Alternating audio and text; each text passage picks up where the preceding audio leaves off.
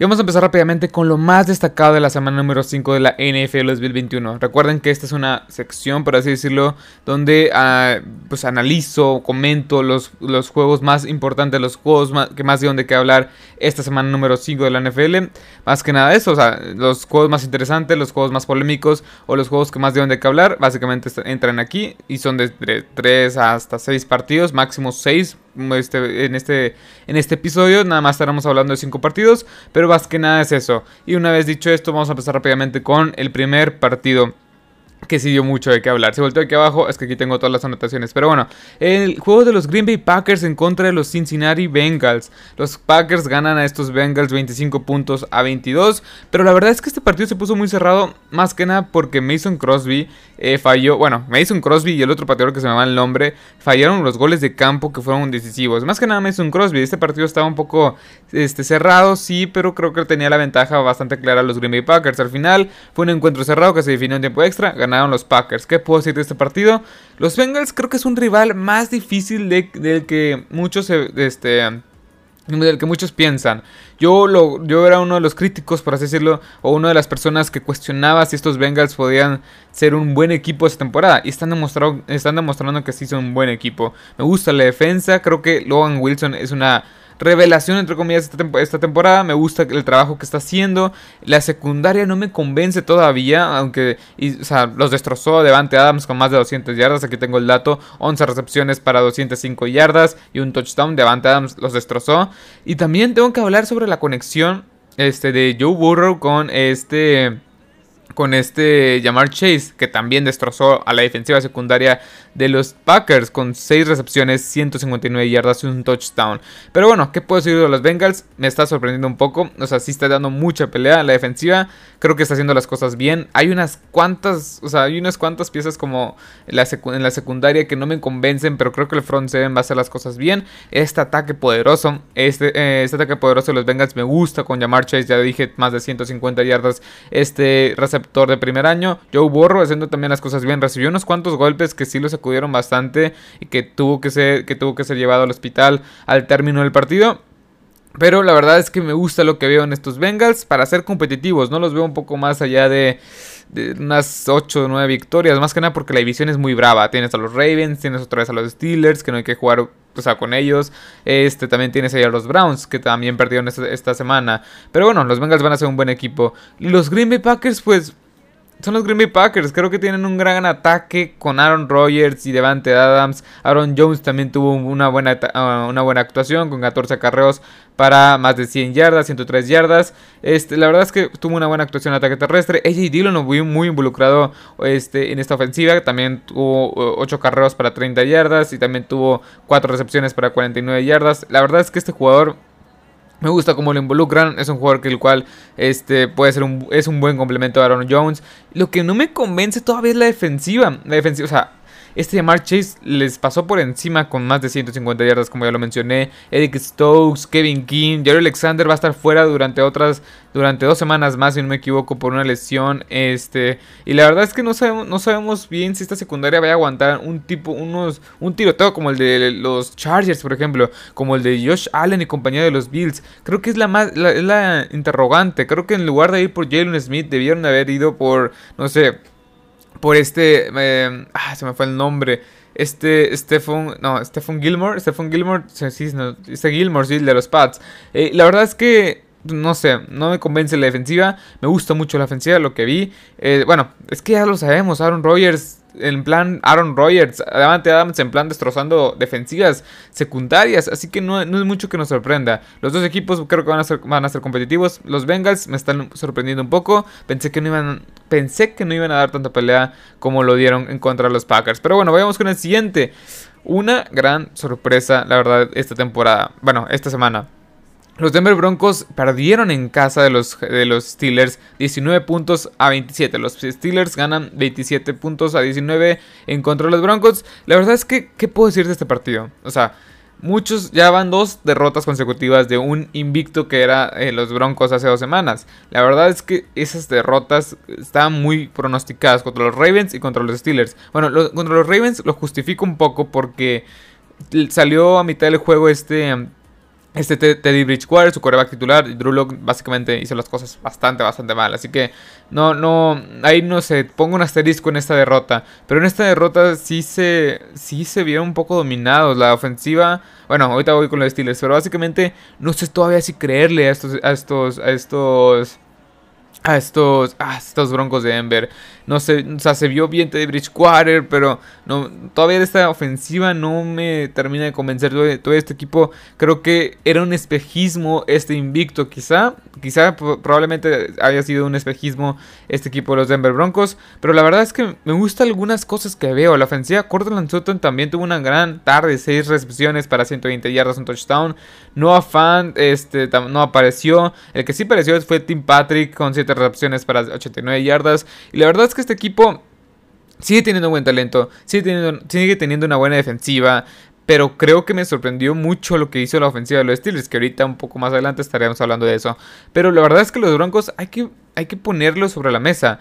El equipo tiene mucho talento ofensivamente hablando y defensivamente hablando. Tienes a, Von Miller, Justin Simmons, Karim Jackson, Alexander Johnson, que también soltó un par de intercepciones. Este, tienes una buena secundaria con este Patrick Surtain. Y la verdad es que tienes una buena defensiva con un buen equipo. Creo que es cuestión de que otra vez agarren vuelo. O sea, es cuestión de que agarren ritmo. Los Broncos de Denver, o sea, tienen mucho talento. Creo que van a estar bien.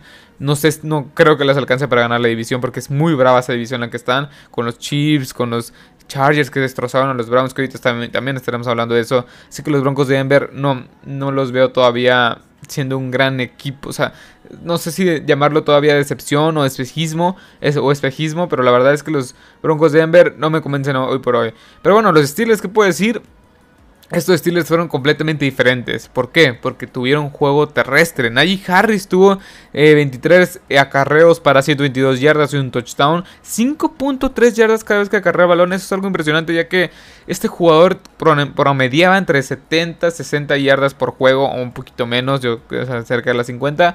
Eh, y cada vez que acarreaba el balón estaba entre los 3.5, 3.6 yardas cada vez que agarraba el balón, que acarreaba el balón, perdón. Y hoy tuvo, bueno, esta semana tuvo 5.3 yardas. Y Ben Snell también tuvo varios acarreos, también teniendo un promedio de yardas por, de, por arriba, de, o arriba de las 4. y eso es algo bueno. Lo malo es que se lesionó Julius Smith-Schuster y estará fuera el resto de la temporada, pero creo que tiene suficientes armas para complementar esta baja. Porque tienes a Pat Fairmouth, Eric Ebron como tight tienes a Chase Claypool, Jonathan Johnson, Tienes muchas armas a la ofensiva y creo que este equipo sin Julius Smith-Schuster va a estar bien. Y la verdad es que lo que más me agrada, lo que más me agrada es esto, que pudieron este, correr el balón. Y ya viste lo que pasa, lo que pasa cuando corres el balón. Tuvo 100 yardas Najee Harris y ganaste el partido bastante bien. Big Ben también, también salió en un plan bastante bien, o sea, tiró para 15 pases de 25 para 253 yardas con un QB rating de este 120.9 y dos touchdowns. La verdad es que esta es la ofensiva que tienes que ver. Un balance con la defensiva buena que tienes con TJ Watt, Bot Dupree y todas estas armas a la defensiva que tienes. Esto es lo que ocupas. Un balance. 100 yardas terrestres buenas. O sea, más de 100 yardas terrestres, claro. Tuvo, bueno, aquí tengo la estadística. 147 yardas terrestres. Y esto, esto es lo que ocupas ocupas un balance y creo que este equipo cuando lo tiene, que no todas las semanas lo va a tener, este, pero cuando lo tiene va, va, va a ganar partidos, va a ganar partidos porque esto es lo, esto es lo que hacen los, esto es lo que te hace un buen equipo. Una ofensiva balanceada es lo que te va a hacer ganar partidos. Y una gran defensiva. O sea, la defensiva la verdad es que sigue estando un top 5 de toda la NFL. Este TJ Watt, perdón, está jugando también un gran nivel. Pero bueno, vayamos con el siguiente. Y el gran tiroteo de la semana con más de 80 puntos, 89 puntos y más de 1000 yardas combinadas en un partido. Los Cleveland Browns pierden en contra de los este, Ángeles Chargers un marcador de 47 a 42, un partidazo, o sea, en serio, un partidazo. La verdad es que este encuentro estuvo parejo gran parte del, gran parte del, o sea, gran parte del partido, pero al final del cuarto, al final del cuarto cuarto, los Chargers anotaron más de 20 puntos y los y los este, Browns no pudieron parar, no pudieron pararlos. ¿Qué puedo decir? Los, los, o sea, los Browns me gustan también. Son un gran equipo. Es un gran equipo el cual creo que va a estar bien. Va a estar bien por la división que puede ser un tanto manejable. Que creo que tiene mejor roster que los Bengals y mejor roster que los Steelers. Ya, ya estaremos hablando, platicando sobre los, este, si tiene mejor roster que los Ravens. Pero en sí, este equipo de los, de los Browns creo que va a estar bien. O sea, yo, este, perdón, Baker Mayfield salió también en un plan, o sea, también a destrozar defensivas.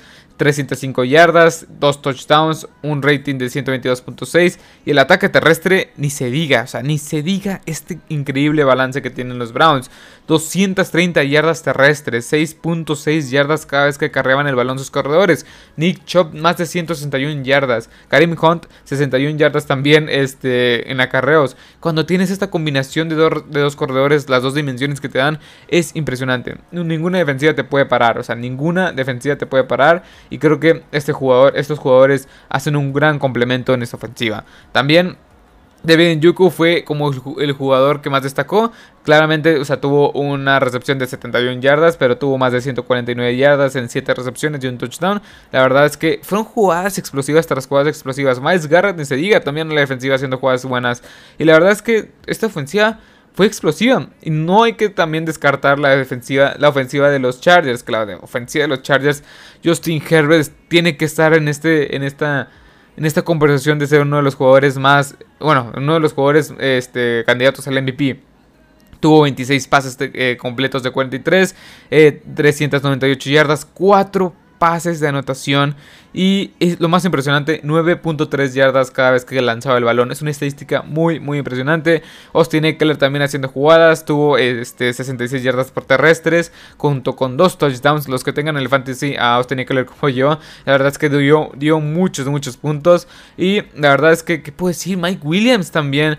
Este, también conectó como dos bombazos impresionantes. Uno de 72 yardas con Justin Herbert. Al final eh, terminó con más de 160 yardas en hechos en 8 recepciones y 2 touchdowns. Keenan Allen tampoco se queda atrás con 6 recepciones, 72 yardas. Este equipo de los Chargers me encanta. La buena defensiva junto con Darwin James, Kenan Murray. Este, también tienes ahí a Joey. no, a Joey Bosa, sí, se me confunde.